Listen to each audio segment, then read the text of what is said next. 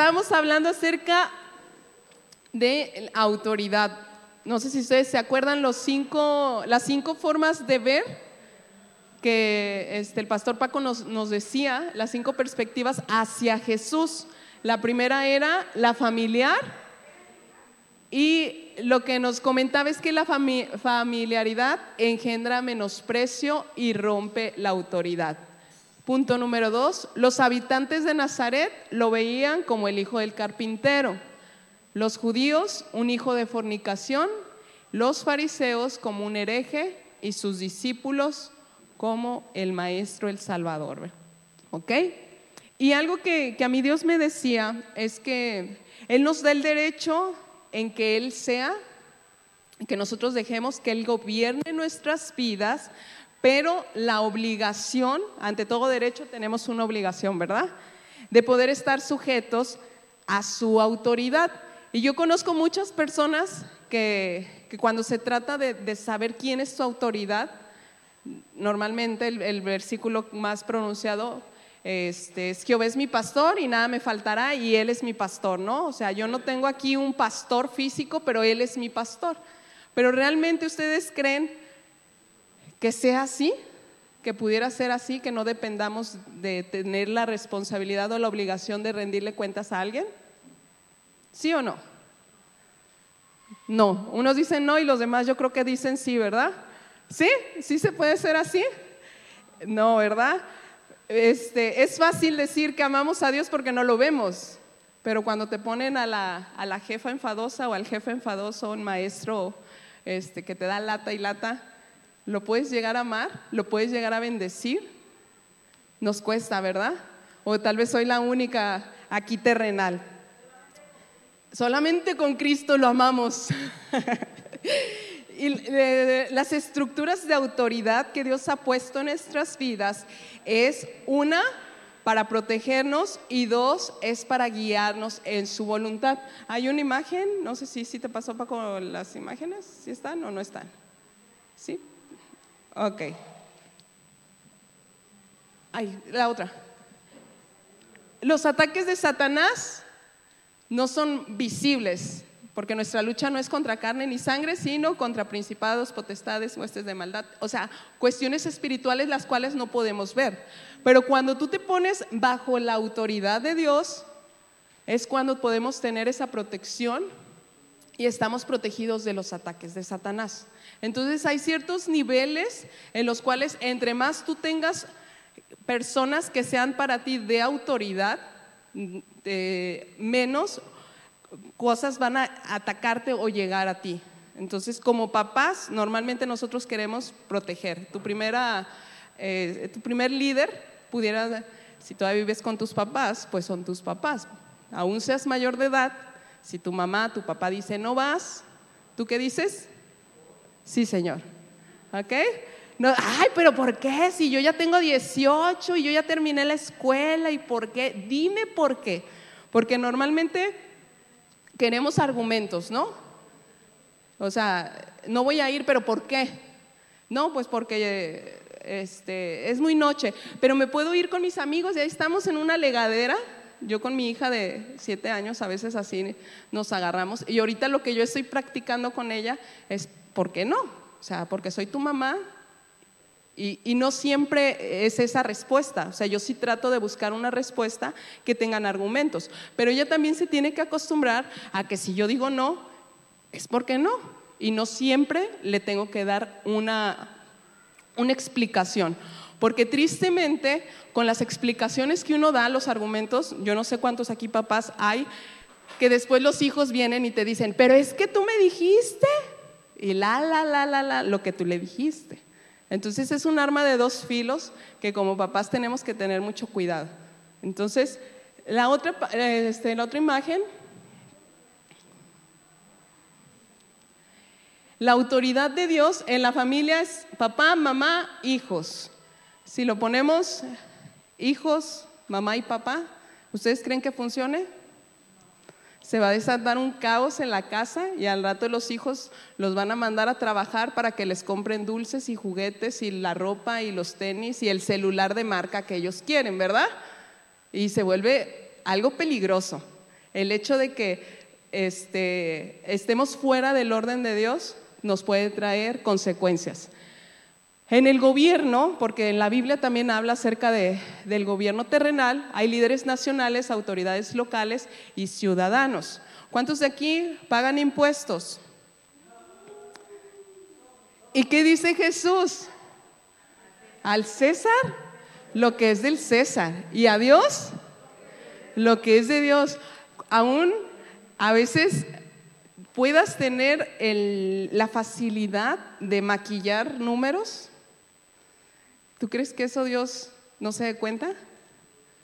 Uy, el contador, porque los contadores son expertos en maquillar números. A nosotros a veces llegan y, eh, pero esto es lo que tienes que pagar, pero podemos hacer un ajuste, podemos maquillarte, podemos, y tú así como que, uy, estoy tentado, no me tientes, no me tientes, pero decir, bueno Dios, tú dices que al César lo que es del César y aún me sea mucho, porque cuando te llega tu nómina también como trabajador y ves todo lo que te descuentan y tú dices, pero ¿por qué? No, no estás así muy gustoso de, ay, sí, sí, sí, este, no hay problema, yo trabajo para el gobierno para que me quite todo lo que me quiera quitar. En la iglesia hay líderes de la iglesia y los miembros. En el trabajo, el jefe y los empleados. Entonces, las autoridades Dios las ha puesto para protegernos y para guiarnos a su voluntad. En ocasiones hemos tenido malas experiencias en cuestiones a la imagen o la percepción que tenemos acerca de una autoridad física. Eh, vamos a ver algunos ejemplos de autoridades terrenales. Uno de ellos, ¿de los oficios? Sí, oficios y luego ya este, son el primero, el bombero. Tú puedes decir, no, pues para mí no me representa una autoridad, pero en, un caso de algún accidente, de algún incendio, si llega el bombero y te dice, salte señora, salte, ¿tú qué vas a decir? No porque no me va a cachar, no porque tengo miedo a las alturas. Si él te está dando una indicación, una orden, es porque quiere salvar tu vida, no porque la quiera poner en riesgo. Entonces, este, yo no sé cuántos de aquí han convivido con alguna vez o han tenido una experiencia con un bombero, pero normalmente ellos saben su trabajo. Entonces, eh, aún tú seas un, tengas doctorado, tengas maestría, tengas, seas quien sea, en el momento en que él te ve en peligro y llega, automáticamente tú te sometes a su autoridad, ¿ok? En ese caso también tenemos a una doctora. Es bien chistoso que cuando a veces nos sentimos mal y vas con la doctora y le dices, oiga doctora, fíjese que me duele la cabeza y luego que acá la columna y que me duele la pierna y empieza a hacerte, este, ahora sí como un diagnóstico de lo que tú traes y te empieza a recetar que el paracetamol, que el ibuprofeno, que ahorita no me sé, el ambroxol con loratadina, este, la moxicilina con el ácido no sé qué. Y te empieza a dar un montón de medicamentos y cuando sales, a mí me ha pasado con los niños, tú dices, ¿todo esto? ¿Será que todo esto tiene que tomar? Eh, no, yo creo que no le voy a dar la moxicilina porque yo no le veo como el, no, no le veo la infección. Y ya tú estás descartando cosas que ella, en su conocimiento y en su autoridad, pues es necesario. O sea, no te la está dando porque te quiera matar. Pero muchas veces a nuestro criterio nos ponemos y estudiamos.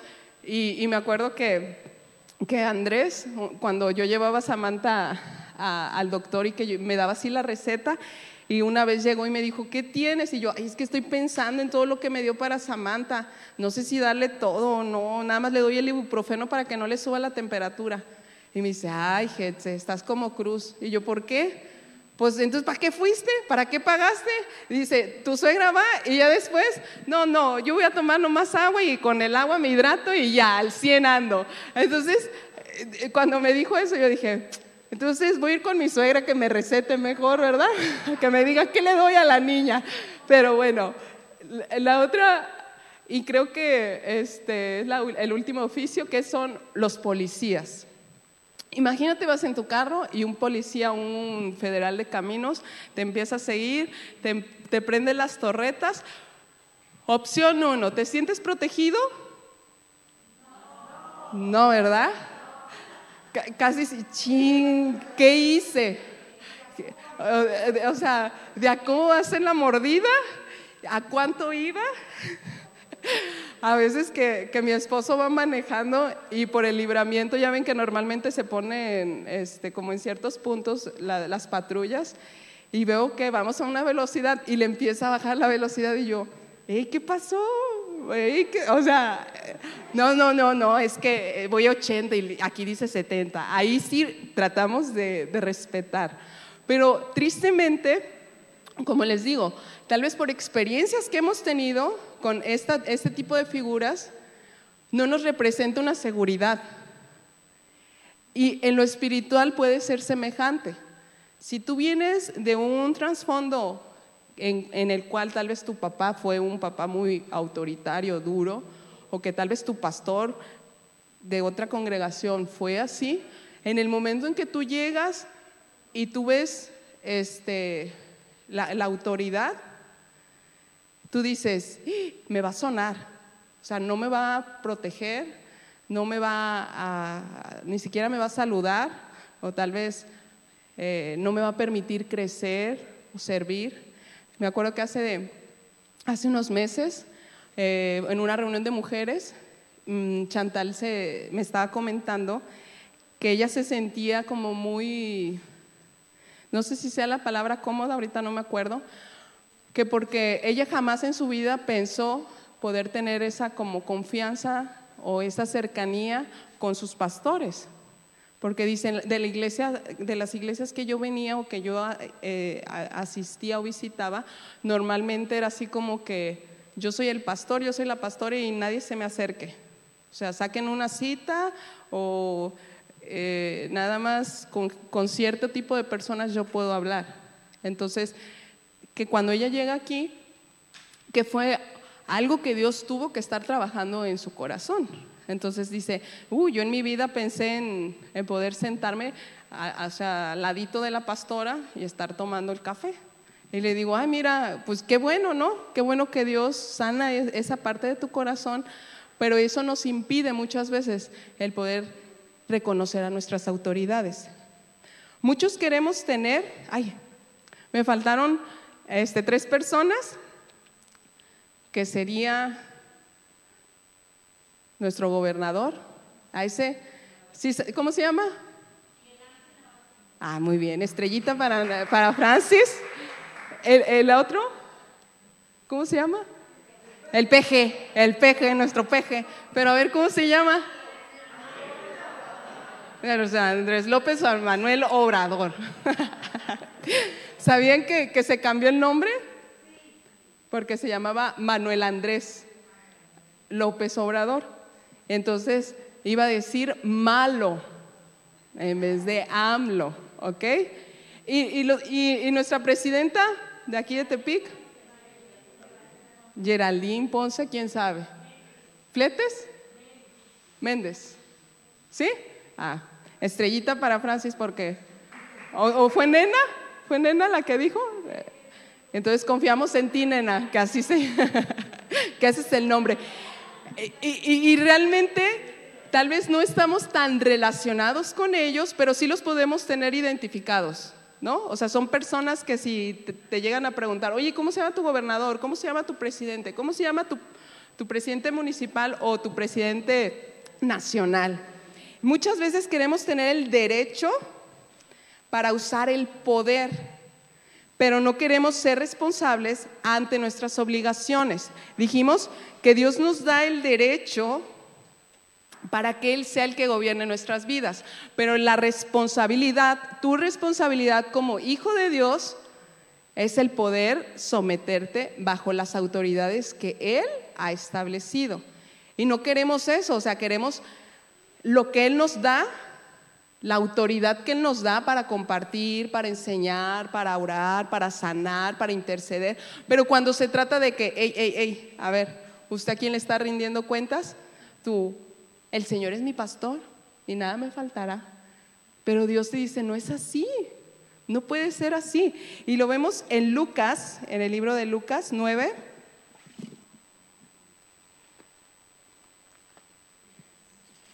Lucas 9, 1 y 2. Está Jesús ahí con sus doce discípulos y dice, habiendo reunido a sus doce discípulos, les dio qué? Virtud aquí dice, pero en su versión yo creo que va a decir poder. ¿Y para qué? Sobre eh, ah, poder y autoridad sobre todos los demonios y para sanar enfermedades y los envió a predicar el reino de Dios y a sanar enfermos. Y los siguientes versículos les dice qué es lo que tienen que hacer. No solamente les da el poder, sino les dice, ¿sabes qué? Cuando llegues, la la la, la la la, la la la, la. Ahí dice, dice, no toméis nada para el camino, ni bordón, ni alforja, ni pan, ni dinero, ni lleves dos túnicas, y en cualquier casa donde entres, quédate ahí y de ahí sal. Y donde quiera que no te reciban, salid de aquella ciudad y sacude el polvo de vuestros pies en testimonio contra ellos. Entonces les dio el poder y la autoridad, pero también les está diciendo, esas cosas son importantes que ustedes hagan.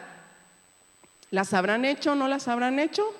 Yo creo que sí, porque veían a Jesús como autoridad sobre sus vidas. Pero ¿qué puede pasar si nosotros no queremos estar bajo autoridad. Vamos al libro de Hechos. Hechos 19, 16.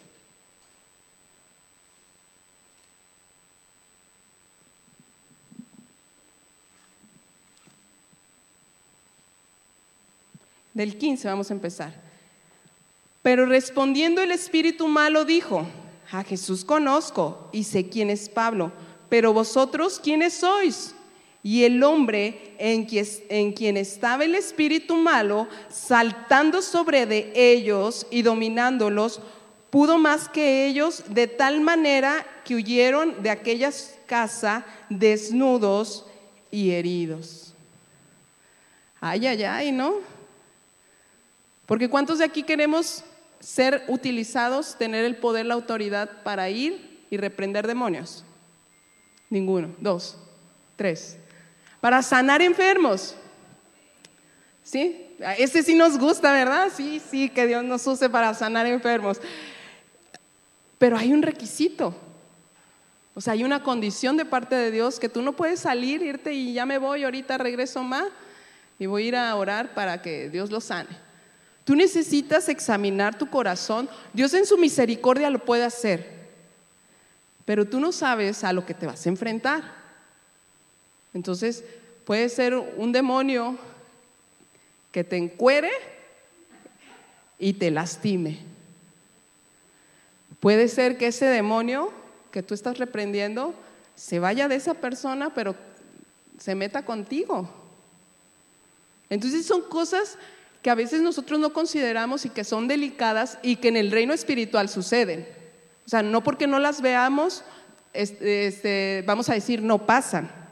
Si queremos ser personas de autoridad, necesitamos primero estar sujetos a la autoridad que Dios ha puesto en nuestras vidas. Si aprendemos a vivir y aprender bajo autoridad, las bendiciones de Dios se van a desatar sobre nuestras vidas.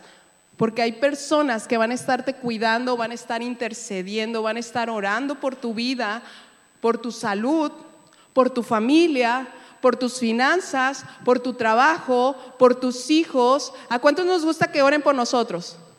A todos, ¿verdad? Tenemos un problema. Ay, Gael, ayúdame a orar, por favor. Es que corremos. Porque sabemos que en la oración de dos o tres que están de acuerdo hay poder. Pero no queremos que te digan, a ver, ¿cómo andas? Bien. ¿Seguro que andas bien? ¿Cómo andas con tus papás? Ay, pero ¿por qué se tiene que meter en mi vida mi papá? Es que mi papá ni es cristiano.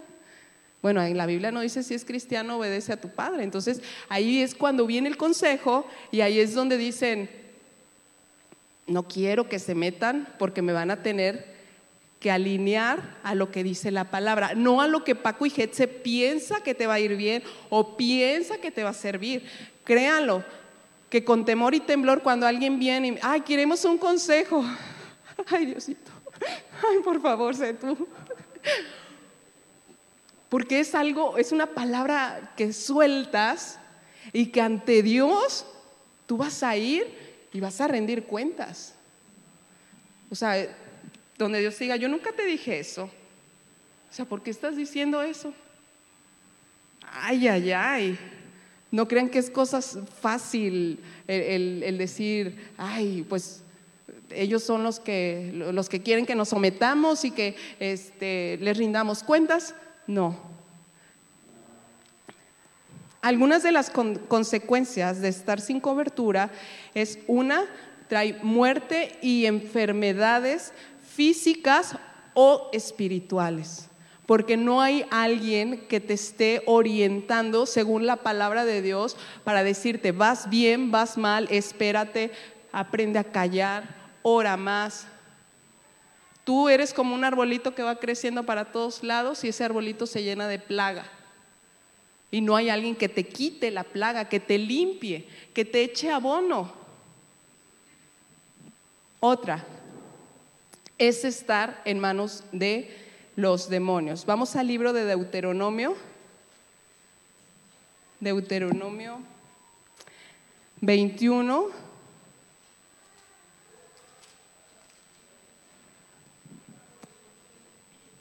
Dieciocho al 21 dice, si alguno tuviera un hijo contumaz y rebelde que no obedeciera a la voz de su padre ni a la voz de su madre, y habiéndole castigado, no le obedeciere, entonces lo tomarán su padre y su madre y lo sacarán ante los ancianos de la ciudad y a la puerta del lugar donde viva, y ahí y, dirán a los ancianos de la ciudad, este es nuestro hijo contunaz y rebelde, no obedece a nuestra voz, es glotón y borracho. Entonces todos los hombres de su ciudad lo apedrearán y morirá. Así quitarás el mal de en medio de ti y todo Israel oirá y temerá. ¿Qué es con tu más? Es que se mantiene firme en su comportamiento, en su actitud o en su idea y sus intenciones. Que, o sea, que es terco en su terquedad. Que por qué no, porque yo digo y porque tú no me vas a decir qué hacer, mamá, y es contestón. Y tú me puedes decir, ay, es en la ley. O sea, en la ley así eran de crueles. ¿Cuántos papás estaremos dispuestos a mandar a nuestros hijos con tu, contumaces o con tu, no sé cómo se pronuncian, pero que tengan contumacia en su corazón y sean rebeldes? Órale, vámonos con Paco y Hetze porque usted no me quiere obedecer eres glotona, eres floja, vámonos. Borracha nomás no, porque aquí ninguno tomamos, ¿verdad? Pero borracha no, todo lo demás sí.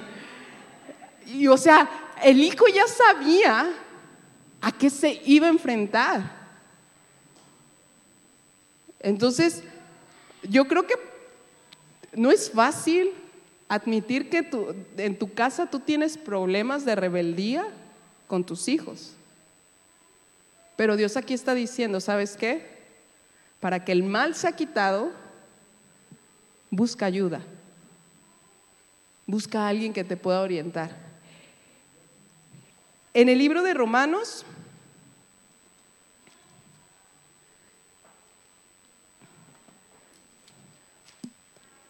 Romanos 1, 28 al 32. Porque en el Antiguo Testamento está como medio fuerte esta parte, ¿no? O sea, de ir a apedrear a nuestros hijos como que, ay, ay no, Dios. 1, 28 al 32.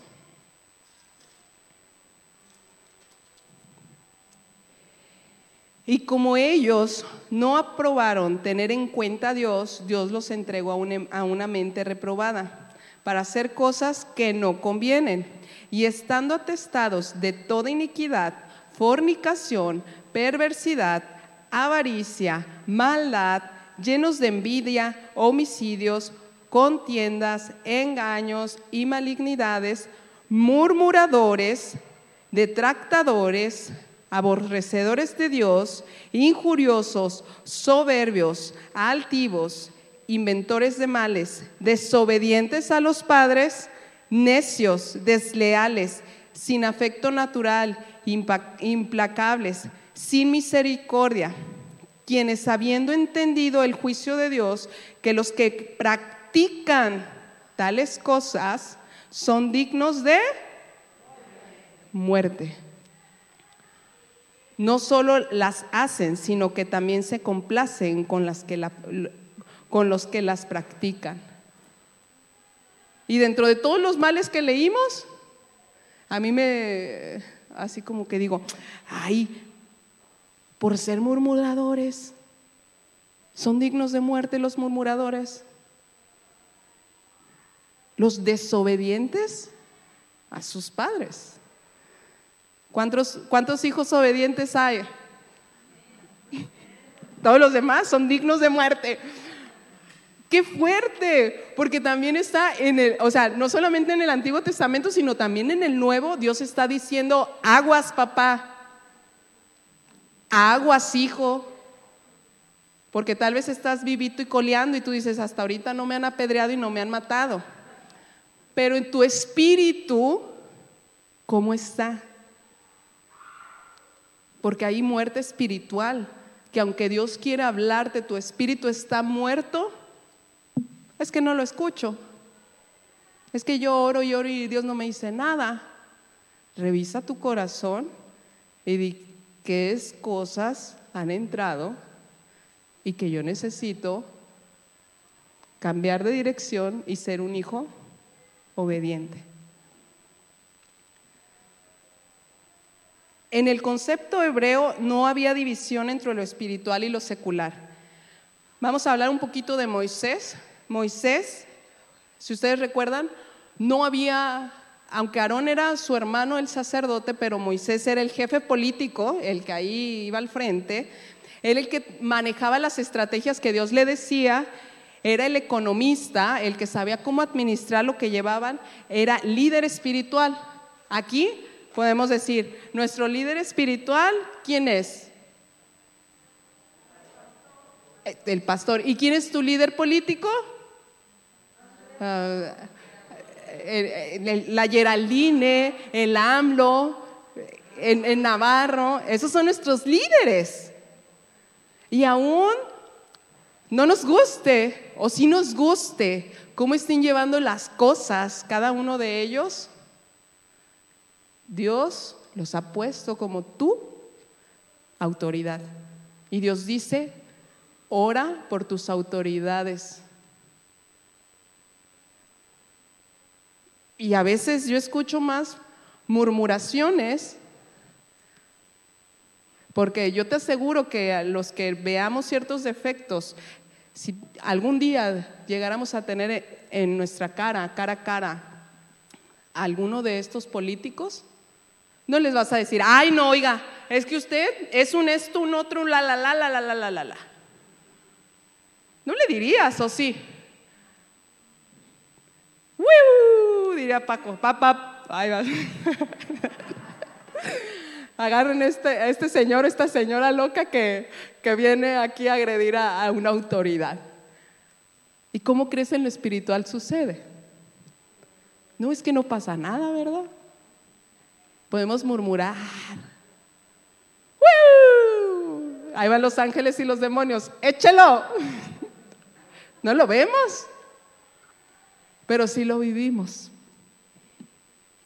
¿Qué es murmurar? Es hablar en voz muy baja, en especial manifestando una queja o un disgusto por alguna cosa. Hablar mal de una persona que no está presente. Tristemente, la queja, la murmuración, el igualar posiciones alimenta nuestros deseos en nuestros corazones de revelarnos y decir por qué la murmuración, la queja, el igualar posiciones, estas tres cosas, analiza en tu corazón sobre las autoridades que Dios te ha puesto, tus papás, tu esposo, tu jefe. Moisés, cuando sale, cuando salen de Egipto, vamos al libro de Éxodo 15.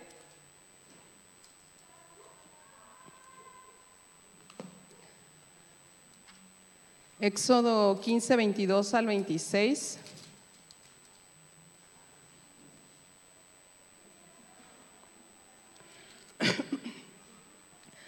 Si, si, vemos el capítulo 15, los primeros versículos, es el cántico de Moisés y de María. ¿Por qué estaban cantando? Porque habían pasado el Mar Rojo, ¿verdad? Y en el mismo capítulo, ¿qué creen que hubo? Murmuración. O sea, primero cantando todos bien alegres, bien felices, y dos, tres días después, o no sé si en el mismo día, en la misma semana, posiblemente sí la misma semana. En el versículo 22 dice, e hizo Moisés que partiese Israel del Mar Rojo y salieron al desierto de Sur y anduvieron tres días por el desierto sin hallar agua. Y llegaron a Mara y no pudieron beber las aguas de Mara porque eran amargas. Por eso le pusieron el nombre de Mara. Entonces el pueblo murmuró contra Moisés y dijo, ¿qué hemos de beber? Y Moisés clamó a Jehová y Jehová le mostró un árbol y lo, echó, y lo echó en las aguas y las aguas se endulzaron.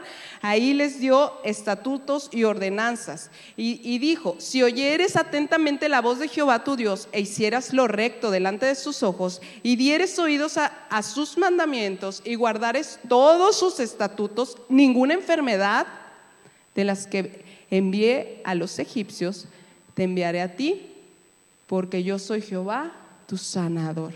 ¿Qué dijimos? Que cuando no tienes una cobertura, trae enfermedad. Y Dios ahí les está diciendo, aguas, lo que están haciendo no es por ese rumbo. Y las señales de Dios o las, llamadas de atención de Dios van subiendo de tono. O sea, aquí bien dulce, se puede escuchar, lo podemos leer con dulzura y amor y ternura, de que Dios les está diciendo, si guardares mis estatutos y mis ordenanzas.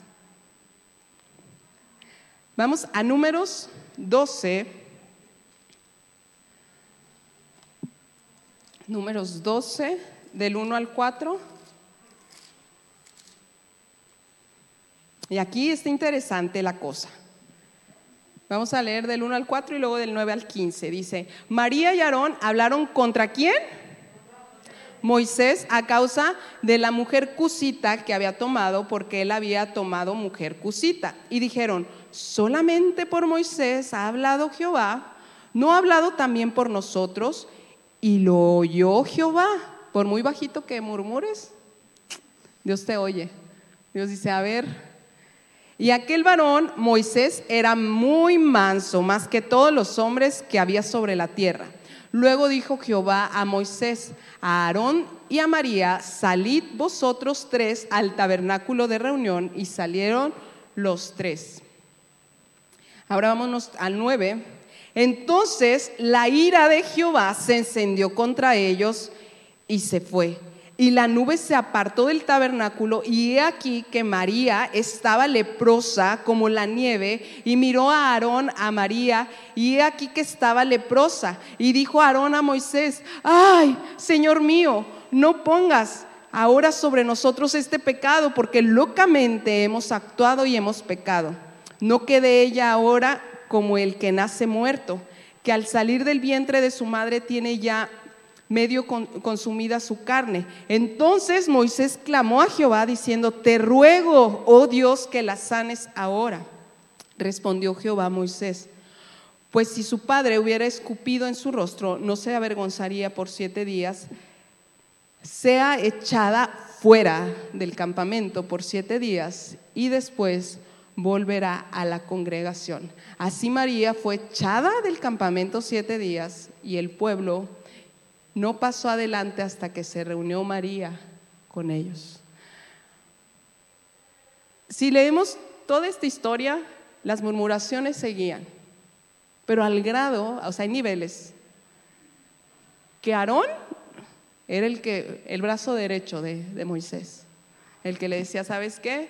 Vamos con Faraón y Dios dice esto, esto y esto. María era una profetisa, era su hermana, era quien cuidó de él, mientras Moisés corre a peligro. Entonces aquí Moisés era el menor, pero era quien Dios había usado y que Dios había elegido este varón es. Aún tú seas profeta y aún tú seas el sacerdote, me vale cacahuate. Me lo respetas, me lo honras, lo obedeces, pero es fácil levantar el dedo y decir, no, no es así. O sea, ¿qué se piensa el pastor? ¿Qué se piensa mi papá? Pues es bien fácil criticar y juzgar. Porque ahí estaban diciendo, Dios ha dicho, o sea, sus argumentos, ¿no? Que no teníamos que casarnos con otras personas que no fueran israelitas. ¿Y por qué a Moisés sí? O sea, ¿por qué una cosita? ¿No Dios también habla por nuestras vidas? Y ahí, ¿qué, qué dice? Jehová se encendió su ira. Y en la Biblia dice, hay de toparse con un Dios enojado. Todos queremos agarrar a Dios de buena onda, al menos yo. Yo sí quiero agarrarlo de buena onda, porque cuando Dios se ciñe y dice, a ver, venga para acá, aprietas las pompis para que no te duela. Y en el, ahí mismo, en, números 16, y esta parte cuando yo la leí, dije, ay Dios de mi vida, qué necios somos, porque yo creo que más de uno sí se enteró por qué María había, la había sido echada del campamento, porque pueblo chico, mitote en grande, ¿cómo que la hermana está ya leprosa? ¿Qué pasó? ¿Qué le pasó? Ella, no, pues ¿qué crees? Es que hablaron la la la la la la la la y Dios, vámonos. Y sin aprender, se levantó un hombre. Y ese hombre se llama Coré, hijo de Isar, hijo de Coat, hijo de Leví, y eh, Datán y Abiram, hijo de Eliab, y On, hijo de Pelet, de los hijos de Rubén, él tomó gente. Quise leer esto porque es parte de su genealogía para que tú te des cuenta que no era cualquier gente, o sea, no era alguien del pueblo, del pueblucho de, sino era alguien que tenía cierta autoridad.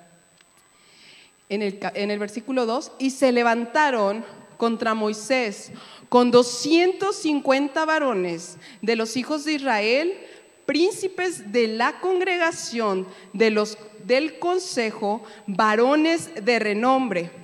En el versículo 12 al 15, y envió Moisés a llamar a Datán y a Abiram, hijos de Eliab, mas ellos respondieron, no iremos allá. Es poco que nos hayas hecho venir de una tierra que destila leche y miel para hacernos morir en el desierto, sino que también te enseñorees de nosotros imperiosamente, ni tampoco nos has metido tú en tierra que fluya leche y miel, ni nos has dado heredades de tierra y viñas. ¿Sacarás los ojos de estos hombres? No subiremos. Entonces Moisés se enojó en gran manera y dijo, Jehová, no mires a su ofrenda, a su ofrenda ni aún un asno he tomado de ellos, ni a ninguno de ellos he hecho mal. En el versículo 19 al 24, ya Coré había hecho juntar contra ellos toda la congregación a la puerta del tabernáculo de reunión, para que te des cuenta cuánta influencia tenía Coré, que juntó a toda la congregación. No solamente a los principales, sino ámonos todos, contra Moisés.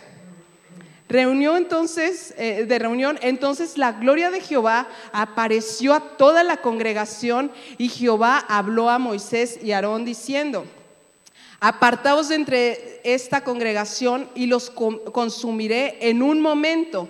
Y ellos se postraron sobre sus rostros y dijeron, Dios, Dios de los espíritus de toda carne, ¿no es un solo hombre el que pecó? ¿Por qué airarte contra toda la congregación?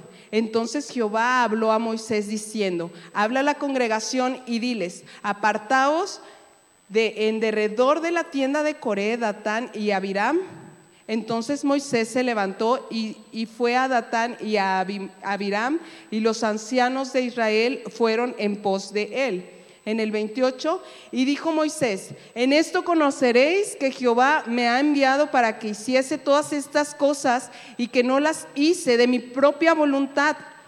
Si como mueren todos los hombres murieren estos, o si ellos al ser visitados siguen la suerte de todos los hombres, Jehová no me envió. Mas si Jehová hiciere algo nuevo y la tierra abriere su boca y los tragare con todas sus cosas y descendientes vivos y, y descendieren vivos al Seol, entonces conoceréis que estos hombres irritaron a Jehová.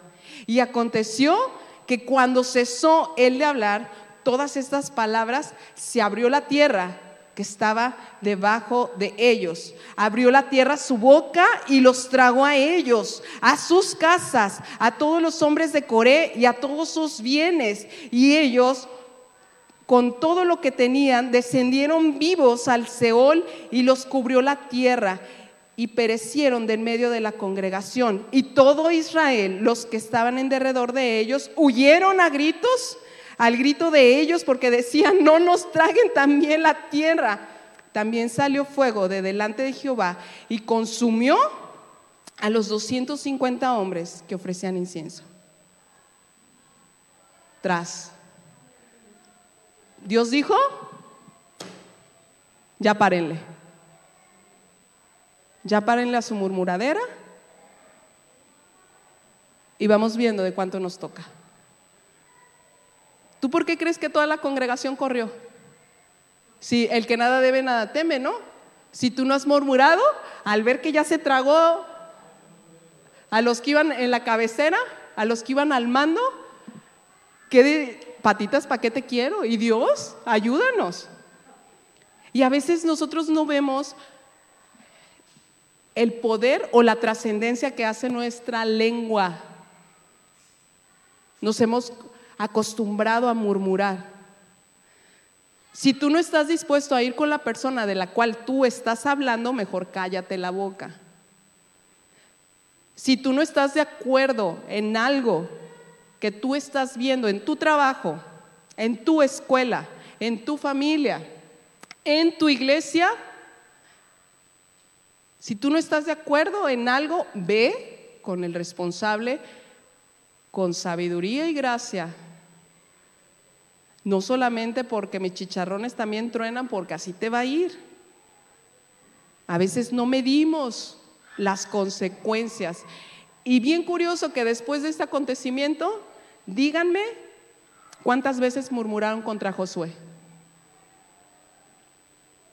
Se acabó el espíritu de murmuración. Porque ahora sí vieron la ira de Dios encendida y que dijeron, aquí Dios no se escucha todo lo que decimos. Queremos un encuentro con el poder de Dios, pero muchas veces violentamos a las autoridades que Dios nos ha puesto. Nosotros durante todo, todo este tiempo hemos querido que las personas que estén con nosotros en esta congregación sea por amor, sea porque hay una confianza, porque hay una amistad. Hasta ahorita yo siento que no hemos violentado a alguno de ustedes para decir, no, es que tienes que estar con nosotros y te tienes que someter y tienes pero sabes que nos hemos ido aflojando. La confianza que a veces les damos a nuestros hijos es la misma confianza con la que vienen y nos pegan de gritos, nos pegan de berrinches. Yo en mi vida, yo le comentaba a mi esposo, he visto un hijo de un niño de, algún corita, un huichol, que llegue ahí a la tienda y que quiera algo y que le haga un berrinche. Nunca, no me ha tocado. ¿Sabes por qué? Porque ellos saben honrar. Ellos saben que si mi mamá me dice, te lo voy a comprar, se los va a comprar. Pero si su mamá o su papá le dice, ah, ah, ni lo vuelven a tocar. A mí me, o sea, juguetes, porque, o, cosas dulces, que a veces los niños quieren y les hacen un berrinche y un escándalo a los papás. Y los papás ahí andamos cargándolos porque como que se retuercen, ¿no? Y ahí te retiras. Nunca yo he visto eso. Y Dios quiere no solamente que tú reflexiones en, las cuestiones espirituales, sino aún en, los niveles de, de autoridad que Dios te ha dado. Es tiempo que la murmuración de nuestra boca sea quitada. Y es en base a tu decisión. Que recuerdes cuando vayas a hablar mal de alguien, Dios me está escuchando. Yo no quiero que me trague la tierra. Mira, si Dios lo hizo una vez, lo, lo hará otra vez, ¿sí o no? Y sabes, algo que a mí Dios me decía de, este, de, este, de esta enseñanza, que Dios nos quiere llevar a otro nivel. Si tú dices, sabes que yo sí he honrado, yo sí he respetado, yo sí le he echado ganas en, en obedecer a mis autoridades, el paso que sigue, pásale, amor.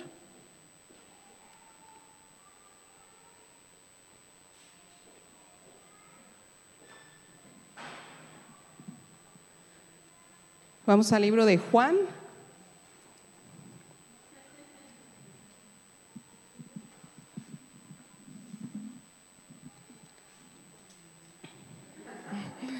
Juan 2, capítulo 2.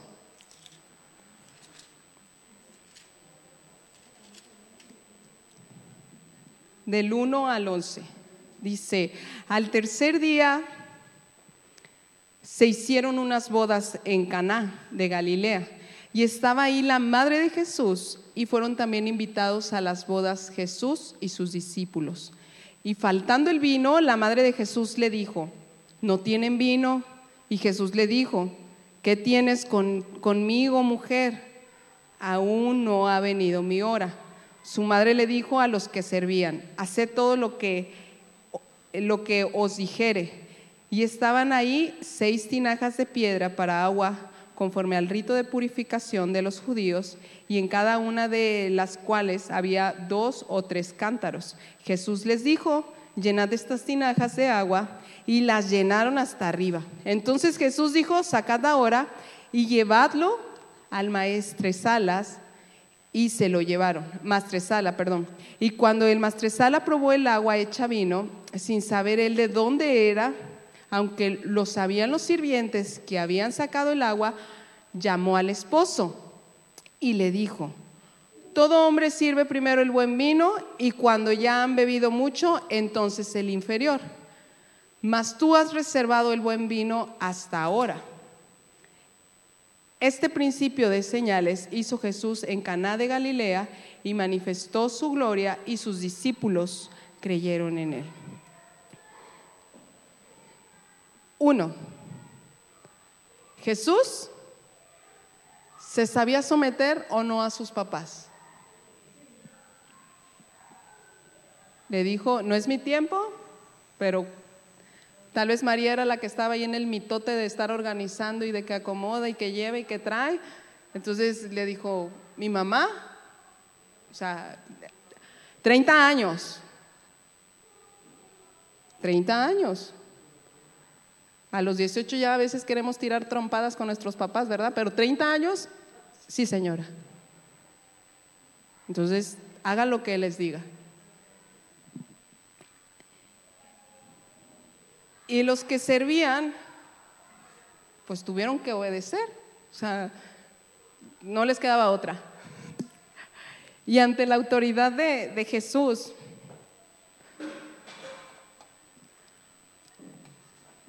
Él les dio una orden, ¿verdad? Fueron obedientes, llenaron las tinajas. Pero no, Jesús sabía reconocer autoridad.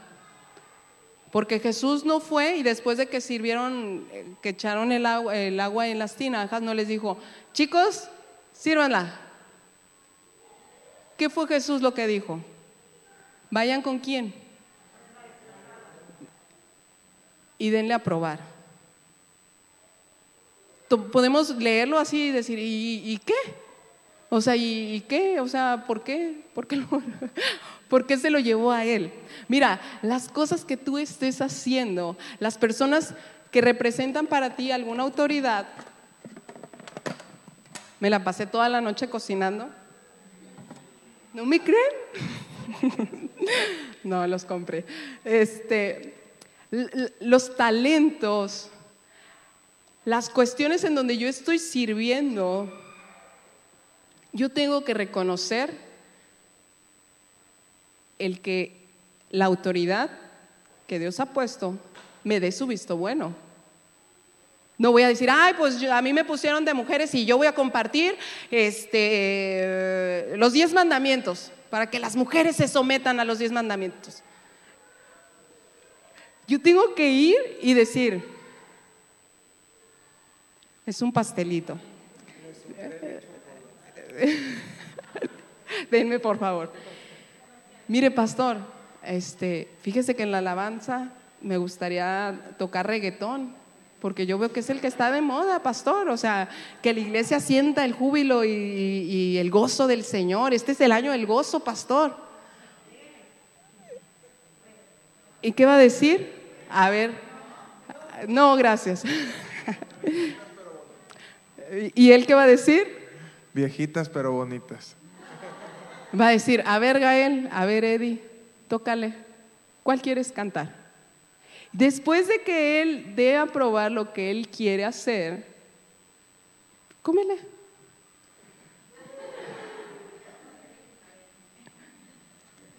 Ok, ahí déjalo ya.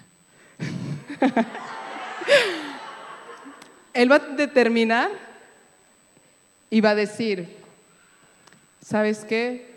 Creo que ese tipo de canciones no, no es para la, para la iglesia. Vamos a sacar norteñas. Y, el que está al frente de la alabanza, ¿qué tiene que hacer? ¿Tocar su reggaetón o tocar las norteñas?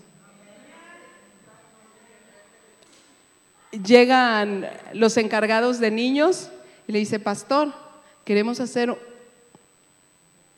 un festival del Día del Niño. Fíjese que queremos llevarlos a todos a la playa.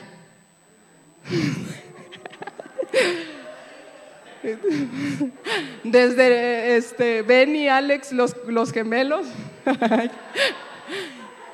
¿Cómo ve, pastor? ¿Prueba mi idea? ¿Y, ¿Y qué va a decir? Mejor rentamos un salón para donde vayan los papás y ahí convivan. Que o sea que cada papá cuida a su chiquillo, cada papá cuida a su chamaco en vez de llevarlos a la playa. ¿Por qué crees que es, importante este paso? Porque mira, yo puedo decir, no, es que el, el, servicio pasado, a mí la palabra me llegó y yo hablé con mi esposo y yo le dije, ¿sabe qué? Aquí está todas las responsabilidades, yo ya no me meto, usted es mi autoridad y yo me voy a someter.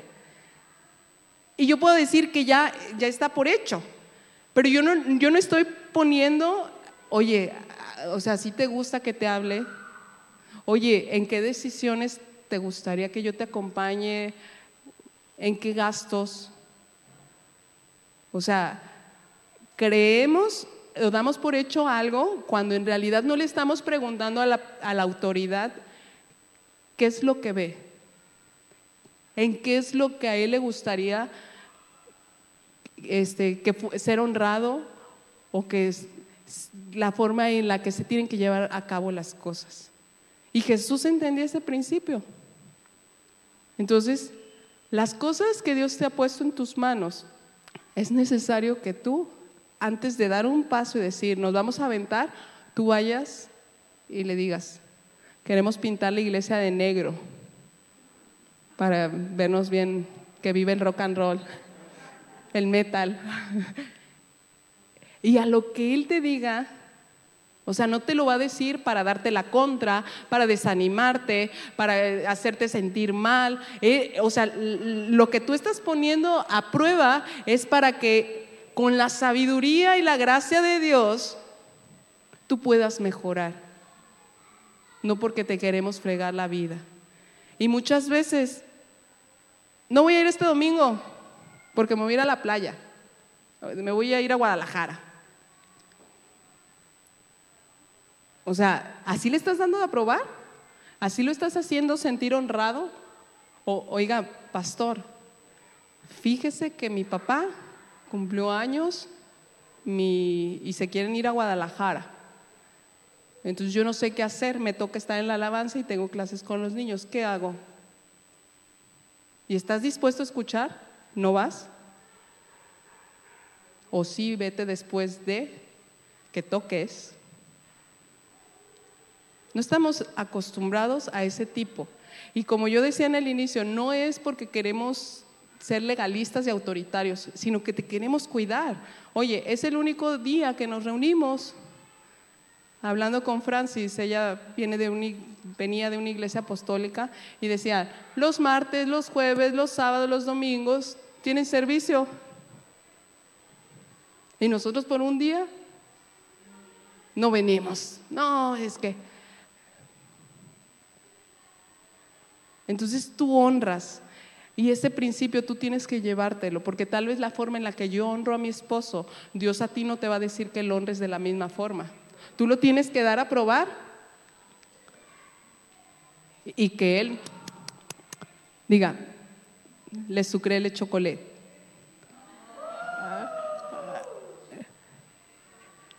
Y todo se trata de las cuestiones de corazón. Quiero que cierres tus ojos. Vamos a probar. También buenos. Y vamos a orar por ti. Para allá.